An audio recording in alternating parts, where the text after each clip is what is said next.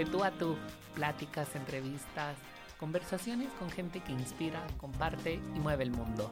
Acompáñanos a descubrir su mundo para que tú puedas transformar el tuyo.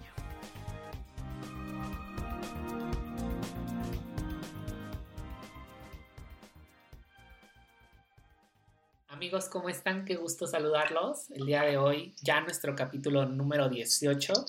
Tengo una invitada increíble el día de hoy, alguien a quien en los últimos meses y años he seguido la pista y, me encanta su historia, me encanta la forma en la que se comunica.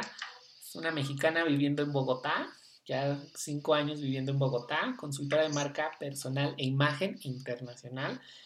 Y bueno, creo que no tengo más palabras para describirte. Mejor preséntate. Tere Prieto, ¿cómo estás? Qué gusto saludarte.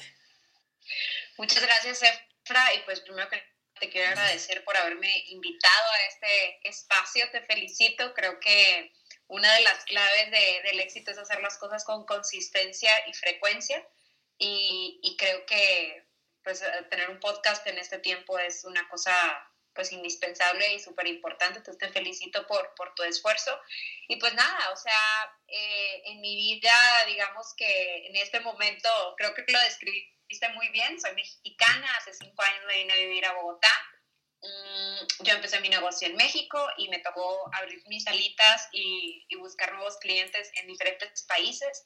Entonces, pues hoy tenemos clientes en México, en Estados Unidos, en Colombia y en diferentes países de América Latina.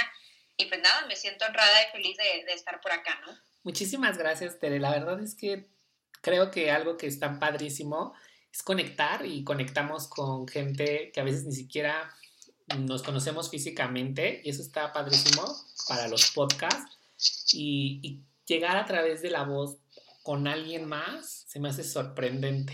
Pero pues vamos a regresar un poco en el tiempo porque el podcast se trata justamente de historias que inspiran, de compartir y de gente que mueve su mundo para aportar a los demás. Entonces, nos regresamos a tu natal Monterrey. Tú estudias diseño gráfico. ¿Cómo tomas esa decisión? Pues mira, fue una decisión, digamos que a mi familia le sorprendió porque a mí desde chiquita, y me voy a regresar todavía más en el tiempo, pero literal, mis papás, los amigos de mis papás me decían la licenciada. Y para quienes nos escuchan que no son mexicanos, les aclaro que en México todos los que tienen carreras de humanidades tienen el título de licenciados. Entonces, y los abogados, pues son licenciados. Uh -huh. Entonces, mi familia me decía la licenciada porque tenía, bueno, justificaciones para absolutamente todo, eh, era la defensora de los inocentes y me agarraba el toro por los cuernos y discutía con todo el mundo, ¿no?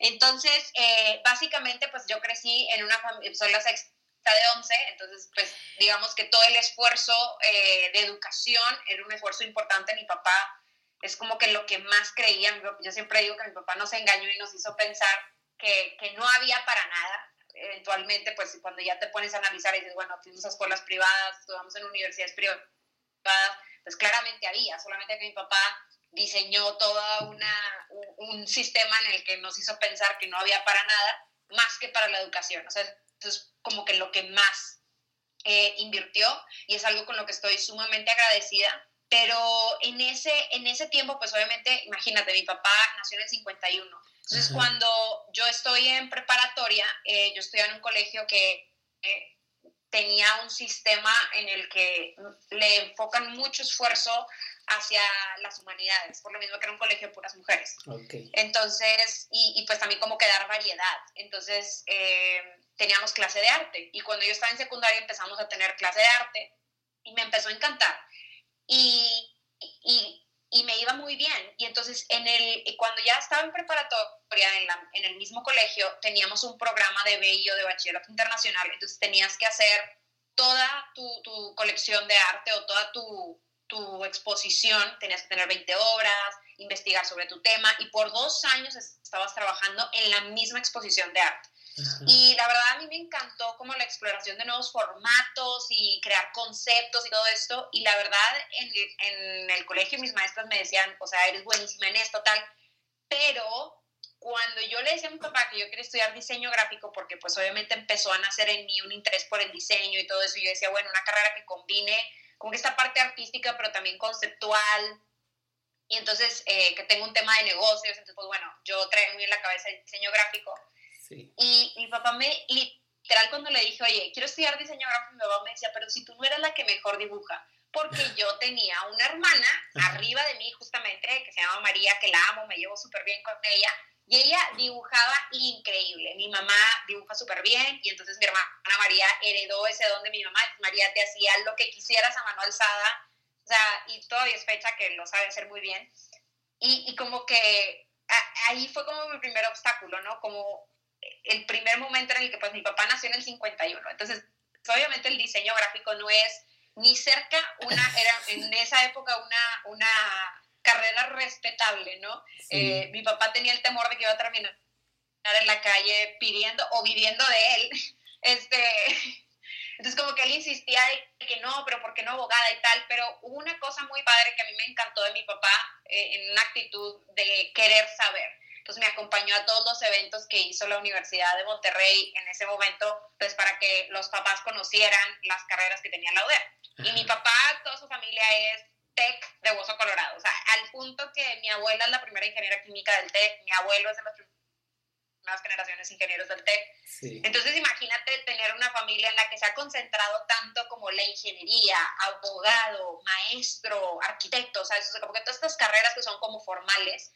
Y, y yo eh, quería estudiar diseño gráfico, ¿no? Entonces yo tenía cinco hermanos arriba de mí, o sea, mayores que yo, y tengo cinco hermanos menores que yo. Entonces, mis hermanos mayores todos habían estudiado estas carreras como serias y, pues estables, por así decirlo. Y yo estaba rompiendo completamente el patrón a entrar a diseño gráfico y pues además entrar a la Universidad de Monterrey en vez de estudiar en el TEC, eh, teniendo pues la opción, ¿no? Sí, claro. Eh, y pues así llegué al diseño gráfico básicamente y, y, nada, fue a través realmente del arte y de, y de un apoyo de carrera que recibí en el colegio en el que estaba o en la preparatoria en la que estuve, eh, principalmente, ¿no? Oye, qué increíble historia, qué padrísimo eh, el apoyo que tuviste. Eh, estoy sorprendido con la cantidad, 11 hermanos son muchísimos. Yo tengo dos hermanos y siento que a veces ya no podemos, no, no me imagino cómo haber sido convivir con 11 hermanos, pero también el, el enriquecerte de ellos es padrísimo porque pues vas aprendiendo de todos, de todo lo que ya traen, los que están arriba de ti y de lo que vienen con los que van abajo de ti, me imagino. Sí, no, definitivamente eh, yo siempre digo que mi familia fue una gran escuela para mí y yo le digo a la gente, porque la gente me pregunta mucho que cómo aprendí a hablar en público, cómo aprendí a agarrar como que confianza en mi voz y no tener, porque la verdad a mí me gusta mucho el escenario y me dice, y yo les digo, miren, es que yo nací en un escenario o sea, yo me acostumbré desde chiquita a tenerle que hablar a grandes grupos de personas, porque mi familia, o sea, la mesa de la comida ya era un grupo pequeño. Entonces, digamos que ya empiezas a tener eh, como esas cosas de práctica y pues tú sabes, cuando tú empiezas a hacer una cosa muchas veces, pues se vuelve mucho más fácil, ¿no? Entonces, digo, seguramente te está pasando con el podcast, que la primera vez estaba más nerviosillo y ya ahorita pues como si nada, ¿no? Sí, súper, no. No, la primera vez yo te decía, ¿qué onda? Mi voz chillona, van a escuchar como ardilla, ya, hasta aquí lo dejo, de hecho compré las cosas y fue como de, no, ya no, y mi mamá, ¿cómo de que no? Todo el gasto que hiciste, pero bueno, es otra historia. Eh, Tere, das el paso a estudiar consultoría de imagen. Y recuerdo en alguno de los correos que nos enviabas cuando estabas haciendo el reto de siete días, que decías que, bueno, tú andabas en ese entonces o trabajabas en ese entonces con tu actual esposo, si no me equivoco. ¿Me corriges? Porque no tengo como... Sí, sí, sí, sí. Algunas... Yo, yo, yo te rectifico. Dime que sabes y yo te digo que sí. algunas como memorias muy vagas eh, pero recuerdo que decías que querías estudiar imagen y él te decía que por qué no le decías a tu papá y tú decías es que no me va a apoyar o no sé qué y bla, bla, bla. ¿Cómo fue dar este paso? ¿Cómo conoces la consultoría de imagen y cómo das el paso? Pues mira, esa es otra cosa que ha sido muy padre en el sentido de que yo soy una persona que no creo en los errores. Creo que todo lo que ha pasado en nuestra vida nos lleva a algún lado y depende de nosotros tener como esa sensibilidad para ver las señales, ¿no? Eh, entonces, un año antes, no, como dos años antes de, de terminar mi carrera de diseño gráfico, estaba yo en una clase y pues básicamente en las clases de diseño gráfico seguramente tú te sientes familiarizado con eso, es que tenías que presentar tu trabajo. Nosotros todas las clases de los talleres teníamos que pasar al frente y presentar los avances y que los compañeros nos dieran feedback y pues ya al final del mes presentabas un proyecto en el que habías estado trabajando todo el mes y ya el maestro te daba feedback y pues te daba la calificación. Imagínate que en ese salón había una chava que se llamaba Mónica y Mónica eh, era súper buena ilustradora, pero una ilustradora increíble y aparte cargaba con absolutamente todos los instrumentos de ilustración que tú sabes, andar cargando que con el lapicito, que con la pluma, que con el no sé qué. La verdad sido un trabajo increíble y nos habían, entrega, nos habían encargado una infografía y pues ella presenta su infografía, que para mí era un trabajo, una ilustración increíble, o sea, porque aparte era una, una infografía de metros. O sea, tenía como dos metros de alto y 90 o 70 centímetros de ancho. O sea, era una infografía grande. Y para aquellos que no están familiarizados con la infografía, es como esos diseños que tienen datos estadísticos o gráficos y que los presentas de una forma pues interesante de decir cuánto porcentaje de una población alrededor de un tema, ¿no?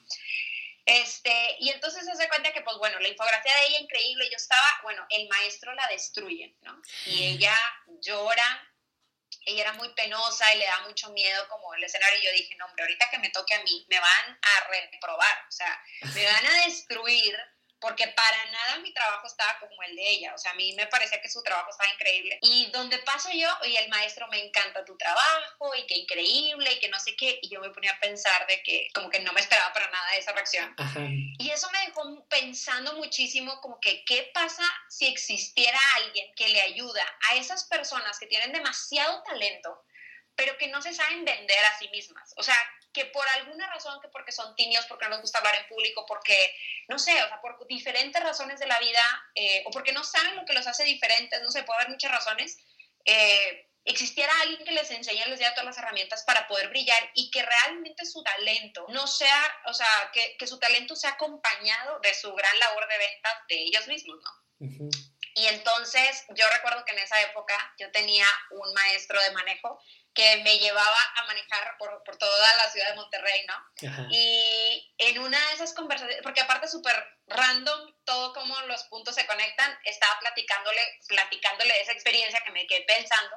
Y él me dice, ah, pues hay una escuela en Monterrey. Y yo, ¿de qué? Ok, me dice, sí, consultoría de imagen. Y él nada que ver con el mundo de la consultoría de imagen, simplemente conocía la escuela. Por alguna razón, la escuela.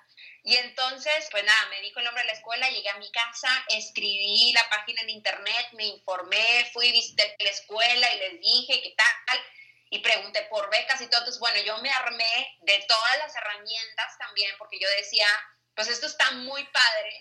Y pues me dicen el precio y yo dije, mi papá, o sea, ni de chiste, esto no es no se puede hacer. Yo en ese momento trabajaba medio tiempo en la agencia de diseño gráfico de mi esposo, me pagaban súper poquito, o sea, pues porque todavía era estudiante, eran como prácticas, y tú sabes que en diseño gráfico las prácticas es casi un privilegio que te, las, paguen. Exacto, o sea, las prácticas pagadas ya es como que me pagaban dos mil pesos, me acuerdo. Y tú ya eras como lo más... Por medio tiempo, y era como, soy millonaria. Exacto. Entonces... Entonces, pues, bueno, eh, yo trabajaba ahí medio tiempo y todo. Y un día fui a, la al restaurante Las Salitas con mi esposo y estábamos platicando y le dije, oye, mira, me topé esto y la, y me encantaría porque siento que puedo complementar eso. O sea, imagínate toda la gente que tiene talento y que les puedes ayudar a no solamente a crear su imagen, sino a crear todo su marca, toda su experiencia visual. O sea, porque pues mi conocimiento de diseño gráfico sigue estando ahí. Sí. Y me y me dijo ah, pues ¿por qué no le pides dinero prestado a tu papá? Y, y es que yo le dije, ¿qué, ¿qué, te pasa? O sea, mi papá ya está pagando mi universidad, tengo una beca en la universidad, o sea, tengo otros tres hermanos estudiando en el TEC, pues por lo mismo de que tengo muchos hermanos, éramos cuatro estudiando la carrera, más aparte mis otros hermanos estudiando en escuela privada, ¿no? Y entonces le decía, estás loco, estás loco. Y entonces, y mi esposo viene de una familia en la que la verdad esas cosas mis suegros no se las preguntan. O sea, si es apoyar a sus hijos en su tema profesional, hacen lo que sea, pero con tal de apoyarlos de la forma que puedan, ¿no? Entonces él viene de una escuela muy diferente, ¿no? Entonces como que él me decía muy fácil de que, ay, pues dile a tus papás, o sea, te van a decir que sí, y yo, este, no conoces a mis papás lo suficiente, ¿no? Y me imagino pero bueno, que... me convenció, me dijo, habla con tu papá, y ahí es donde salió mi espíritu de abogada a trabajar, porque yo tenía que venderle la idea a mi papá. Y yo conociendo a mi papá, una persona tan analítica, mi papá trabaja en un tema financiero. Entonces, obviamente yo tenía que llegar con cifras, números, o sea, ah, bueno, ¿dónde está el negocio para él, no? Y, y, yo me acuerdo perfectamente, bueno, empecé a buscar todos mis argumentos y empecé a hacer como que eh, una lista de cosas de que qué le voy a decir a mi papá. Entonces, por ejemplo, uno de mis argumentos era, a ver, mis hermanos no tienen beca en el TEC y yo sí tengo beca en el TEC y, en la UDEM y tenía como el 40%. Entonces, pues te estoy ahí generando un ahorrito o yo te voy a pagar después. O no sé, o sea, ahí me inventé mil cosas y bueno, para mi sorpresa mi papá me dijo que sí, pero que yo se lo tenía que pagar después. Ok. O sea, me dijo... Como un préstamo. Yo te pongo el dinero ahorita, pero tú lo vas a tener que pagar.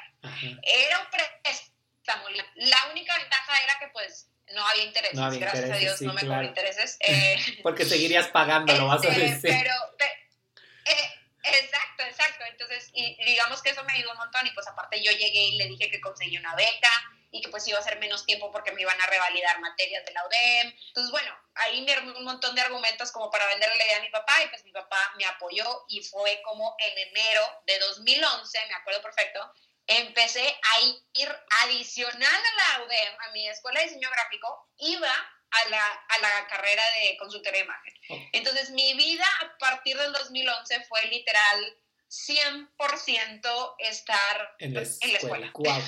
Oye, pero, tú ya estabas por terminar diseño o todavía te faltaba? Sí, me falta, yo me, no, yo me gradué en diciembre de 2011, entonces básicamente me faltaba mi último semestre y tesis. Ok lo más pesado.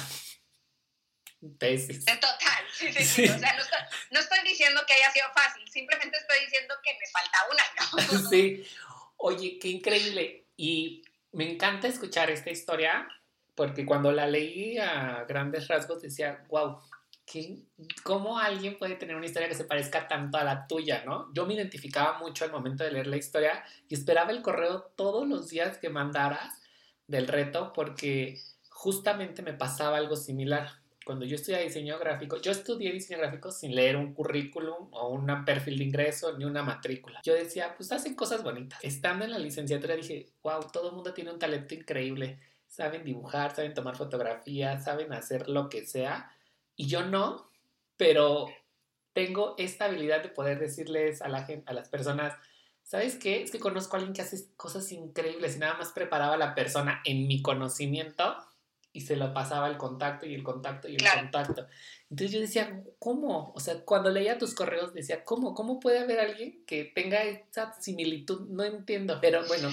¿Sabes qué? Una de las cosas que, que yo creo que, perdón que te interrumpa, no, dime. pero me acordé mucho que una de las cosas que escuché en alguna ocasión con una persona que hablaba de motivación era que, cualquier, los problemas humanos, nuestras crisis humanas son universales y un problema que tú tengas, que tú creas que tú tienes y que no le encuentras solución o en algún lugar emocional en el que te sientas estancado, muy seguramente alguien ya lo hizo, ya lo pasó y ya encontró una serie de pasos para solucionarlo. inclusive puede haber muchas personas que ya hayan explorado ese camino, ¿no? Entonces, es ahí donde entra mucho el, el tema de los libros y de buscar en internet. O sea, yo creo que el ser recursivo es una de las como habilidades que tenemos que desarrollar como emprendedores o como freelancers o como personas en general, eh, tenemos que volvernos recursivos, de decir, a ver, estamos en una época de la información, puedes encontrar información gratuita y información pagada, pero puedes encontrar un punto de partida en Internet, que es la gran el gran almacén de información, ¿no? Entonces, para mí, yo siempre le digo a la gente, a mí me rompe el cerebro y todos los esquemas cuando alguien llega y me pregunta una cosa y le pregunto, ¿ya lo buscaste en Google? Y me dice que no. O sea, a mí, yo, yo no tengo forma de entender a esas personas, porque digo, es que lo que tú ya viviste, ya lo vivió alguien. Alguien, sí, seguro. Justo. Y yo te conozco como en 2016, más o menos haciendo cuentas, y la verdad es que cuando nos conocemos, nos conocemos en otras circunstancias, en otro mundo. Y, retomando esto, leyendo tus correos, siempre he creído que por alguna razón la vida te conecta con personas, ¿no? Como que con personas que a lo mejor te van a hacer crecer, que te van a nutrir de algo. Y, y ha sido impresionante el camino que has recorrido. ¿Qué seguía después de que empiezas a estudiar consultoría de imagen? Pues mira, mi, mi reto, yo creo que mi reto mayor, y, y es como parte de donde nació toda la filosofía del reto, es como encontrar mi espacio o mi área de expertise en la consultoría de imagen. O sea, tú sabes que la consultoría de imagen tiene muchas ramas y con el paso del tiempo, pues yo me empecé a dar cuenta que a veces era complicado conseguir negocios o cobrarlos un poquito más caros o ser más competitivo cuando no había un diferencial claro. Y yo empecé a dedicar mucho de mi esfuerzo, pero para encontrar ese diferencial claro, obviamente, tenías que empezar a hacer. Sí, claro. Y es hacer experimentos. Literal, estás haciendo experimentos para, y sobre todo en una industria en la que hay tanto, tan pocos referentes eh, de consultoría de imagen en el mundo latino, en esa época sobre todo también. Yo en 2014, bueno, yo estuve entre que me gradué, o sea, estuve en la escuela de consultoría de imagen, tomé varias certificaciones mientras estudiaba en la universidad, porque también a mí me urgía ejercer. Entonces yo decía, bueno, si hago estas certificaciones, pues también puedo como que medio a la par ir haciendo las dos cosas, ¿no? Sí. Y una de las cosas que hice es que primero traté de buscar lugares donde pudieran darme prácticas en Monterrey, o sea, donde yo pudiera trabajar con alguien y aprenderle absolutamente todo pero como que sobre todo para saber cómo, cómo se ve el negocio en la vida real. Y yo no sé si, a ti te pasó, pero en mi experiencia, cuando yo estudié la consultoría de imagen, a mí nadie me explicó como, mira, aquí llega un cliente, te vas a tardar aproximadamente, tú vas a estructurar así tus servicios, estos son los paquetes, este es el tiempo que te tienes que tardar en cada servicio, más o menos cobra entre esto y esto. O sea, a mí nadie me explicó sí, no, nadie. Entonces yo me devoraba libro, literal, es, es, un experimento y más en ese tiempo. En Monterrey no había mucha gente conocida y yo te lo juro que le hablé a todo mundo, o sea, llamada en frío de, oye, puedo trabajar para ti, tengo muchas ganas, bla, bla, bla. Y la verdad nadie quiso. O sea, nadie quiso y ese es otro de los puntos que yo creo que están cambiando en la industria, es que la gente se está volviendo mucho más colaborativa y mucho más generosa en la entrega del contenido y lo que sabe. Pero bueno, el punto es que en ese momento no había muchas referencias y, y, después de que eso no funcionó, pues dije, me toca a echarme, o sea, a nadar, no pasa nada. Y en una, uno de mis maestros me invitó a hacer stylings con él para revistas y para eh, campañas de publicidad y así. Y así empecé. Empecé a salir mucho en periódico y en, por los magazines y así. Sí. Y digamos que eso me ayudó porque pues me dio un poquito de visibilidad, pero pues todavía no había negocio como tal, o sea, no había ventas. Porque lo hacías como por eh, colaboración. por el Exacto, y entonces después me tuve dos sociedades en las que sí hubo ventas, sí hubo negocio, pero yo me quedé en ceros y pues probablemente sí ya podrá hacer eh, el tema de otro capítulo, pero pues fueron eh, sociedades en las que aprendí mucho, pero también me di cuenta que yo tenía un problema y es que yo creía que como yo no tenía, yo no me había ido al extranjero a estudiar consultoría de imagen o no tenía una certificación o no me sentía segura de cobrar, no me sentía segura de cómo estructurar los paquetes, o sea, estaba muy insegura en muchas cosas. Yo sentía que, que, que, no sabía suficiente. ¿sí? Ojo, tenía dos carreras, tenía una certificación, la de Color Me Beautiful, y yo sentía que todavía no sabía. Y eso es algo que me topo con muchísima gente que está en esa misma situación, que ahorita lo veo en ellos y digo, sé exactamente lo que te está pasando, porque a mí me pasó. Justo. Mucho tiempo estuve estancada en el que necesito un socio para que me dé como que ese respaldo o ese aval de que sí sé hacer lo que digo que sé hacerlo. Ajá. Y y pues obviamente en ese, en ese proceso pues hubo muchas experiencias positivas, pero también muchos aprendizajes.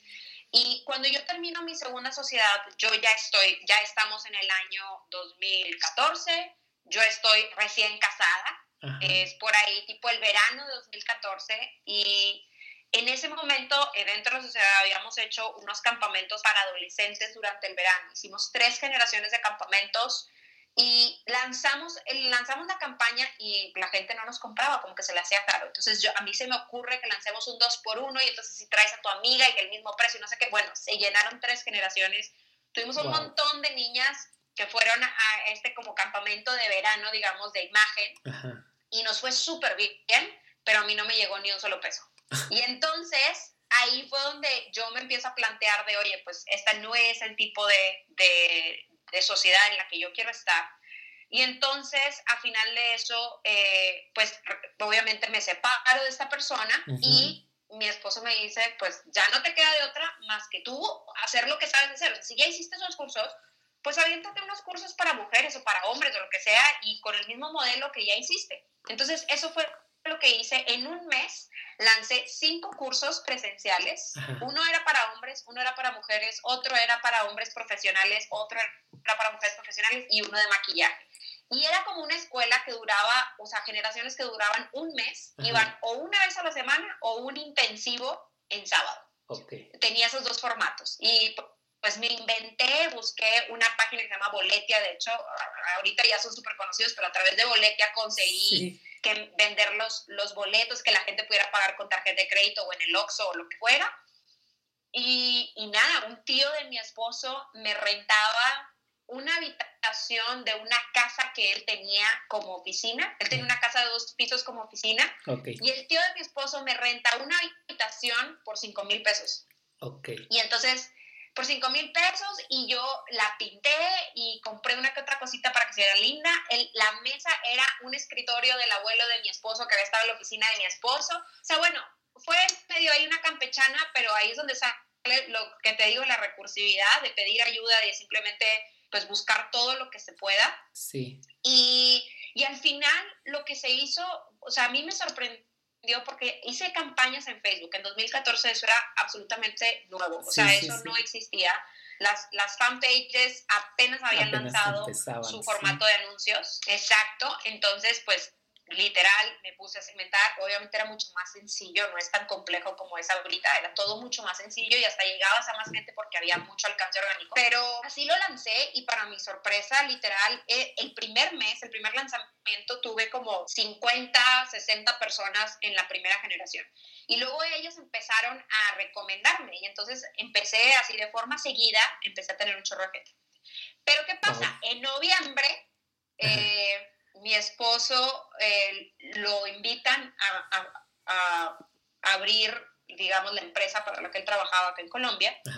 Y me lo plantea, nosotros siempre habíamos dicho, oye, vivamos en el extranjero, entonces, ¿por qué no? Y, y, digamos que nos vinimos a Colombia y yo dije, pues mi trabajo yo lo puedo hacer desde donde yo quiera y puedo regresar a Monterrey a seguir haciendo los cursos, obviamente no tan seguidos. Eh, y pues así empecé a hacerlo, pero pues obviamente llegó un momento en el que se volvió como muy cansado, porque yo viajaba por lo menos cuatro o cinco veces al año por meses completos para venir a dar generaciones de cursos, porque al principio pues llegué a un país donde no conocía a nadie. Sí, claro. O sea, no tenía nada. Entonces es como después de hacer un pico, pues vuelves a, irte al punto de partida, por así decirlo. O sea, después de, no sé, cinco meses, cuatro meses de estar súper bien, ya metí un gol, eh, regresas y regresas al punto de partida, ¿no? Entonces ahí fue, ahí me tocó volver a empezar, ¿no? Tere, ¿qué significa eh, para ti el, perdóname, si quieres continuar y ahorita te pregunto. No, no te preocupes.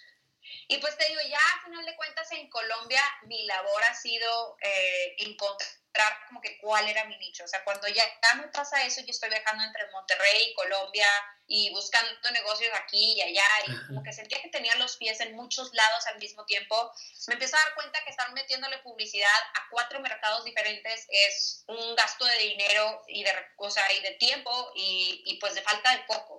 Entonces es cuando en 2016 voy estudio Atlanta, la certificación de London Image y ahí eh, eh, hago el programa de dos semanas y ahí conozco a una de mis coaches principales, Sarah Hathorn, y con ella digamos que empecé como a perfilar mucho más el tema corporativo y entonces ya desde ese momento el tema corporativo se volvió mi línea y pues hoy en día mi especialidad es marca personal para empresarios y líderes comerciales. Muy enfocada hacia las ventas, ¿por qué? Porque tengo un background en ventas, he estudiado el sistema de Sandler Training, soy dueña de la franquicia de Colombia, Entonces, digamos que esa es, es una combinación que poca gente tiene y yo empecé a tener muchos clientes de equipos comerciales. Es como que empecé a hacer como una especialidad y yo encontré que ese era mi diferencial. Eh, pero eso tomó un proceso. Tuve que haber hecho, o sea, si yo no hubiera tenido esas sociedades, por ejemplo, no me hubiera dado cuenta de mi valor. Sí, claro. O sea, es todo un proceso de aprendizaje y justamente a eso quiero llegar porque a veces vemos nada más como la cara bonita, ¿no? De, ay, wow, está en la cima del mundo, cuando no te das cuenta de todo lo que tuviste que pasar, las veces que yo siempre les digo, es que hay días en los que me levanto y quiero comerme el mundo y lo voy a conquistar, y hay otros días en los que solo pásenme mi almohada y una frazada y no me muevan, porque de verdad me siento como de siéntate con un bote de helado y ponte a ver Netflix porque no quiero saber nada del mundo. Y entonces, ¿cómo? Total. Sobre todo esto, eh, los procesos, tú eres súper joven, creo que somos casi como de la misma edad, entonces, ¿cómo ha sido para ti integrarte o crear más bien parte de esta nueva cultura que tenemos como millennials de trabajo? Pues mira, eh para mí, yo creo que hay como muy poca información o como muchas eh, como estereotipos o ideas negativas del millennial, o sea, se habla de cosas horribles del millennial. Sí. Y yo creo que ese tipo de problemas los han tenido todas las generaciones. O sea, yo creo que todas las generaciones tienen sus cosas buenas y sus cosas malas. Hace poco di una un taller para la Asociación Internacional de Consultores en Imagen, justamente hablando de por qué los millennials son como millennials y, y que no es un tema de que al millennial no le interesa la imagen, sino que hay un contexto y unas condiciones bajo las cuales le interesa. ¿sí? Y yo creo que es parte del llamado a la innovación en la industria. O sea, el millennial lo que está haciendo es que estamos retando las cosas que probablemente, las reglas que hemos estado siguiendo de forma automática y que nunca nos hemos puesto a pensar por qué está esa regla. Y cosas muy sencillas como por qué tenemos códigos de vestimenta, ¿Por, qué, eh, por, qué, las mujeres tienen que usar medias. O sea, hay muchas cosas en, en los códigos de vestimenta o en la etiqueta que tienen una raíz que es elitista, poco diversa, poco inclusiva. Sí, justo. Y honestamente son cosas que yo ya no enseño. ya no las enseño porque me metí tanto a estudiar por qué. Todo lo que tenga que ver, porque es que la realeza hacían eso. O sea, ya la realeza está en extinción, discúlpenme, y, y la neta, la gente sabe que no es la realeza. El ser humano no es, el ser humano común no es la realeza. Hay literal gente de la realeza la podemos juntar con, o sea, con los, pocos, sí, eh, con los dedos de la mano. exacto, menos del, exacto, o sea, es, es el 1%, menos del 1% de la población mundial. Entonces, enfoquémonos en que la gente, o sea, lo que le vamos a enseñar a la gente, sea para empoderarlo, sea para darle herramientas, sea para romper las barreras de género, sea para romper las barreras de las concepciones que existen de las clases. O sea, yo creo que, tiene que tenemos que empezar a hacer esa migración a que se convierta en una herramienta de comunicación y empoderamiento. Y no desde un empoderamiento de empoderamiento, tú puedes, ¿sabes? Sino realmente que sean tácticas puntuales que la gente pueda ejecutar en su vida real y que las pueda usar, que no sea como que eh, yo nunca voy a ir a una cena de siete cubiertos, o sea, no sé, de, como la vajilla elegante, ¿sabes? tenemos que ser muy objetivos y ese creo que es el aporte más grande que hemos hecho los millennials. Estamos retando el mundo de una forma que, que claramente para muchas personas es confuso, porque, porque si tú llevas 20 años, 15 años, 10 años inclusive, haciendo lo que estás haciendo. Exacto, o sea, lo que quieras, pero no te tienes que ir tan lejos, o sea, te puedes ir a 10 años, 15 años, haciendo lo que estás haciendo, seguramente cuando llega un mocoso de 25 años o 30 años y te está diciendo cómo hacer las cosas, pues hay una tripa de ego que te sale y que dices, a ver, ¿qué te pasa? Yo te voy a decir cómo son las cosas porque tú no sabes cómo son las cosas. Y porque tú acabas de llegar. Yo creo, claro, Claro, tú acabas de llegar, tú apenas te estás enterando cómo funciona este asunto, ¿no? Pero la cosa es que el Internet le metió una fórmula bien interesante al mundo de los negocios. Y es por eso que hoy en día podemos ver a millonarios de nuestra edad. Sí, claro. Porque realmente hay un elemento en el que ya estamos más capacitados que las generaciones anteriores. No estoy diciendo que todas las generaciones anteriores sean así, pero es como el común, porque obviamente he conocido a gente que tiene, pues es mucho más grande, o sea, que no es millennial y que es, son cracks en el tema digital y lo respeto un montón, pero yo sí creo que hay que saber complementar, o sea, hay que saber lo que uno puede aprender de la gente que tiene mucha experiencia, pero también tenemos que tener una apertura a saber qué me puede enseñar alguien que es menor que yo, que tiene menos experiencia o que tiene una visión del mundo diferente. diferente.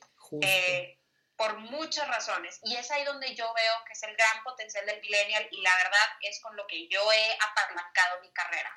O sea, muchas personas o muchas empresas que me contratan, me contratan porque no quieren la forma tradicional de enseñar las cosas, no quieren los conceptos históricos que se han manejado desde la etiqueta, desde la imagen, desde la comunicación, de es que tú tienes que hacer las cosas así. Y es como, a ver, aquí nadie tiene que hacer nada.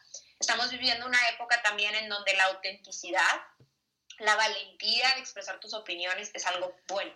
La cercanía, el hecho de que, la, que tú seas genuino, de que te muestres como eres y no tan perfecto. Y creo que ahí hay un contraste con la vieja escuela de la consultoría de imagen. Y es otro elemento en el que creo que los millennials estamos haciendo las cosas diferentes y no se diga eh, la generación que nos, que nos sigue hacia abajo, los 70 sí, la sí, o sea, es, es, es, impresionante, ¿no? Y yo, yo tengo hermanos de esa generación y de verdad te digo, o sea, nos llevan de calle en muchas otras cosas. son todavía aún más libres, más inclusivos. Sí, completamente.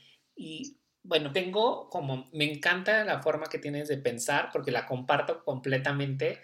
Y no sé si a ti te pasó que llegamos a algún punto en donde mientras estudiabas era, es que el otro es tu competencia. Y creciste mientras estudiabas con la idea de que es que el otro es mi competencia, el otro es mi competencia. Y una vez a mí me pasa, salgo de la licenciatura, salgo de estudiar consultoría y digo, es que el otro no es mi competencia, el otro es mi apoyo. Lo que yo no sé, el otro lo fortalece. Somos comunidad. Y es algo que vivo todos los días, el otro me apoya en esto, porque el otro se dedica a X, Y, Z que yo no sé hacer y yo le complemento a él. Claro, y te voy a decir una cosa, yo cuando hacía los estilismos de moda y todo esto, me daba cuenta que hay, desgraciadamente, ese tiempo, a lo, mejor ha cambiado y espero que haya cambiado, pero había como una especie de, como este canibalismo, ¿no? O sea, sí. uno tenía que estar como muy pendiente de, que, de estar manteniendo la fiesta en paz con todo el mundo, y había mucho drama y críticas y chismes y demás. Y fue una de las cosas que yo dije, a ver, o sea, fue una de las razones por las que dejé de hacer estilismos, es porque yo no quería estar en un ambiente así. Para mí no era divertido, no era, pues no me traía paz, no me, no me hacía sentir cómoda y no sentía que alguien, o sea, que, que yo tenía un sistema de apoyo una de las cosas que he aprendido de la gente más exitosa, porque aparte pues yo me he capacitado con gente muy exitosa, pero sobre todo que, que, me ha enseñado un montón sobre eso. Y la gente exitosa no llega a la cima solo. Y eso es algo que yo repito constantemente, porque hay muchas personas que es de que no, yo quiero hacer las cosas solo. O sea, yo quiero, yo me las voy a averiguar, yo voy a hacer todo. Y, y sí hay una parte que tú tienes que estar enterado, pero también la gente que no, se, no sabe colaborar se va a quedar chiquita siempre. No vas a poder tener una marca global si no te apalancas de otras personas. Cosas tan sencillas como, oye, si alguien te pasa un lead, dale una comisión. O sea, yo, esa es una de las, las grandes, una de mis fortalezas, es que yo tengo muchas amigas, consultoras de imagen, a las que yo les he pasado negocios porque yo no lo hago, o yo soy muy cara, o a ellas les queda mejor, o ellas están más cerca, o ellas están, o la persona no tiene el presupuesto y no me puede pagar el, el vuelo, o lo que sea. O sea, hay muchos factores, o no es mi área de expertise, y se los paso a ellos. Y creo que eso ha hecho que, que tengo un, una red de contactos mucho más sólida que otras personas. Y como tú bien lo dijiste, muchas personas ven la competencia en vez de ver lo que me complementa. Todos tenemos algo, o sea, fortalezas y debilidades. Y encontrar a alguien que complementa tus debilidades o que hace un balance para que tus fortalezas brillen y las de la otra persona brillen también. Eso me hace indispensable. O sea, y yo honestamente es una de las cosas principales que enseñamos en marca personal es la importancia del networking. Y no es solamente en el, en el networking eh, hacia afuera, o sea, con los clientes, mucha gente asocia networking con vender, y en realidad es todo lo contrario. El networking es crear relaciones a largo plazo que te van a llevar a tu cliente ideal o que simplemente te van a posicionar como experto en tu industria. Entonces es socializar y, y, obviamente tienes que tener redes de contacto con gente de tu industria, gente que trabaja contigo de forma indirecta, tus proveedores, con tus clientes, no se diga, con tu familia, con tus amigos, con la gente que conoces por tus amigos. Entonces, tienes que tener como una especie de niveles de networking. Y de verdad, ese ejercicio, cuando yo llegué a Colombia, se volvió como la raíz o el, la razón de por qué ahorita tengo clientes en Colombia. Yo nunca hubiera tenido clientes en Colombia si no hubiera aprendido a relacionarme. Y creo que esa es una de mis grandes fortalezas, es que yo no tengo miedo en conectar a gente que sé que va a hacer un buen trabajo y que va a, ayudar a la otra persona si yo no puedo. Porque aparte es una, dime. Bueno, porque, porque dime, nada más para cerrar, hay una frase que dicen como ancha es Castilla, hay negocio para todo el mundo. Sí, claro, completamente de acuerdo. Este, me encanta, me encanta que, compartamos este punto de vista porque venimos como de una generación que todavía te enseñaba a que tenías que ser competencia del otro. En, la parte educativa era muy remarcado, muy eh, usado el término de que, pues es que ustedes son tantos alumnos y todos son competencia y yo así de, ¿cómo le vas a hacer, no? Como crecías con ese temor. Claro y de, y, no vas a encontrar trabajo porque volteabas a ver al lado y decías, es que pues ve que el otro sí hace las cosas maravillosas y tú volteabas a ver tu trabajo y era como de, wow. Pero fuera de, ¿qué significó para ti llegar a Colombia? Porque cinco años ya es muchísimo, es una vida ya.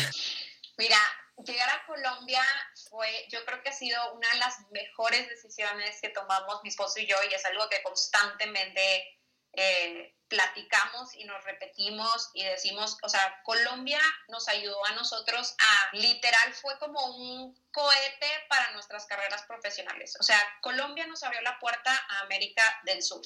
Y, y, como mexicanos, en ese momento, sobre todo cuando nosotros vivimos, o sea, nos vinimos, había muy poca, como que la gente tenía ideas de lo que era Colombia. O sea, con decirle que cuando yo me vine, mi mamá estaba traumada porque estaba eligiendo, y tú sabes cómo somos los regios con Monterrey, ¿no? Pero es como, te vas a ir del paraíso terrenal por irte a vivir con el narco, casi creo, ¿no? Entonces, para esto Monterrey ya había tenido un momento súper complicado con el narco, ¿no? Entonces, pues obviamente la seguridad no era un tema en que Monterrey estuviera así como que súper en mi ranking top 10, pero, pero algo que sí aprendí es que me abrió muchísimo la cabeza en el tema de los estereotipos. Aquí en Colombia, por lo mismo que he hecho demasiado networking, tengo amigos de todo tipo, gente con la que no coincido en muchas cosas, pero somos amigos y nos apoyamos.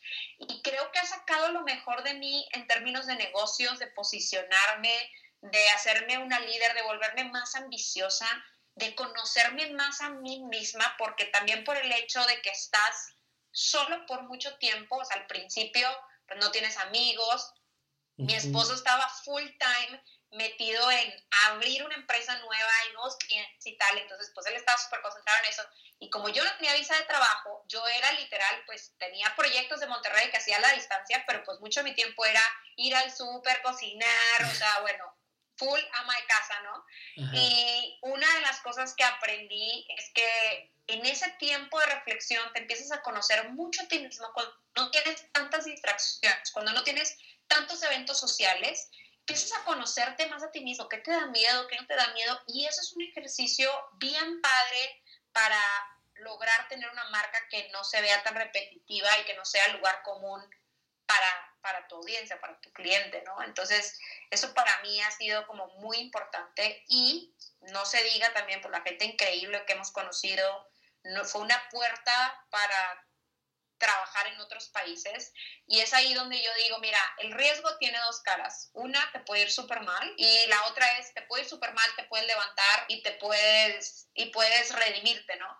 Porque no ha sido fácil, pasamos por muchas pruebas y, te digo, ese sería el tema para otro podcast, pero de verdad eh, pasamos por momentos bien complicados y, y, y, simplemente tienes que volverte como recursivo y entender por tener una, un propósito y una misión tan clara que dices, siento que esto lo tengo que pasar, no es algo a lo que puedo renunciar, es algo que de alguna forma el universo o el creador me está mandando porque lo tengo que vivir, ¿no? Sí, claro. Eh, y creo también que el cómo te cuentes la historia, ¿no? Porque si te cuentas tus fracasos desde la victimización, pues no creo que vaya a ser mucho. Si te los cuentas de, ¿sabes qué?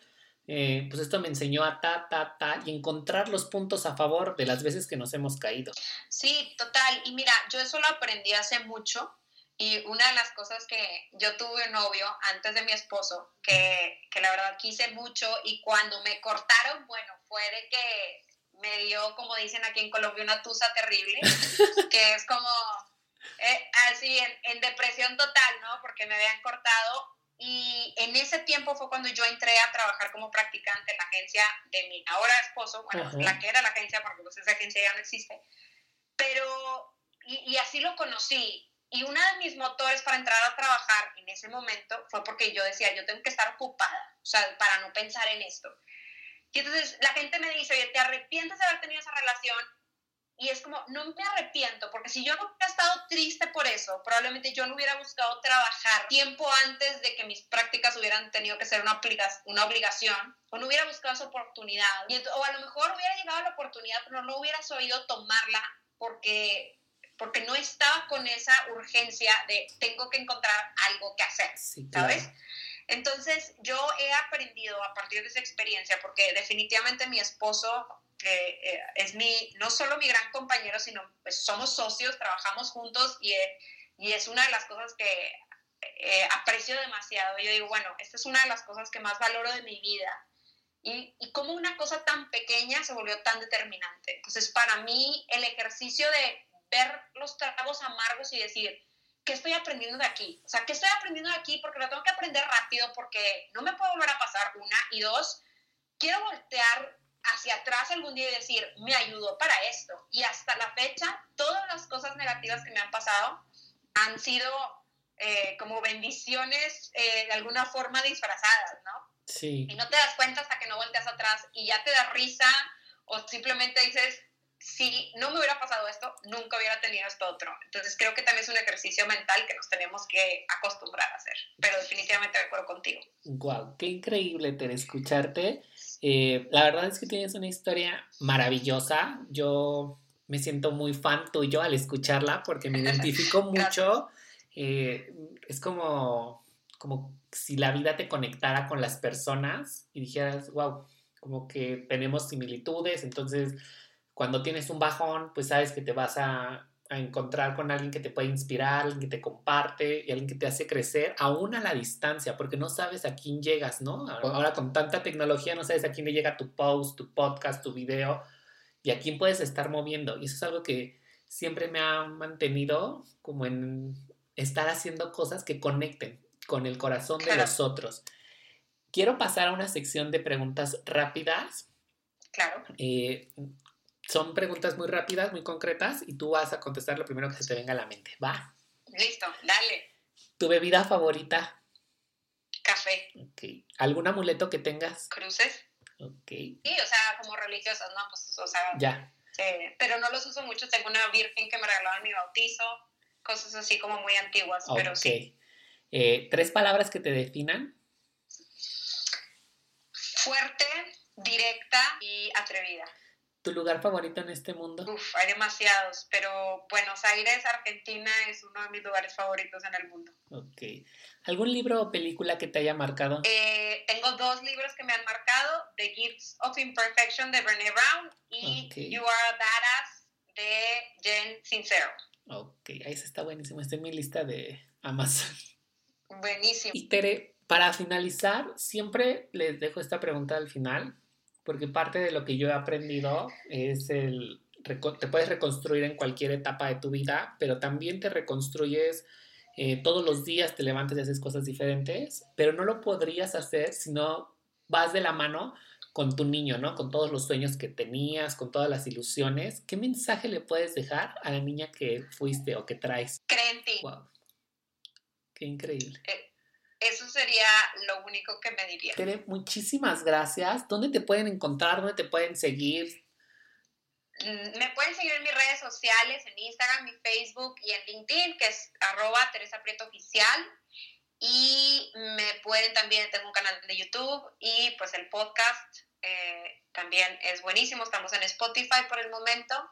Eh, y nada, creo que esas es, es, como las fuentes de información básicas. Ok, yo voy a dejar en la descripción del podcast todo tu contacto para que te puedan buscar, para que te puedan seguir. Perfectísimo. Y quiero agradecerte muchísimo por esta invitación, por esta, pues sí, por aceptar esta invitación, por, por el tiempo que tuviste para dedicarnos, para platicar. Me has dejado un aprendizaje increíble y eso te lo voy a agradecer infinitamente. Mil, mil gracias. Muchas gracias, Efra. Te mando un abrazo.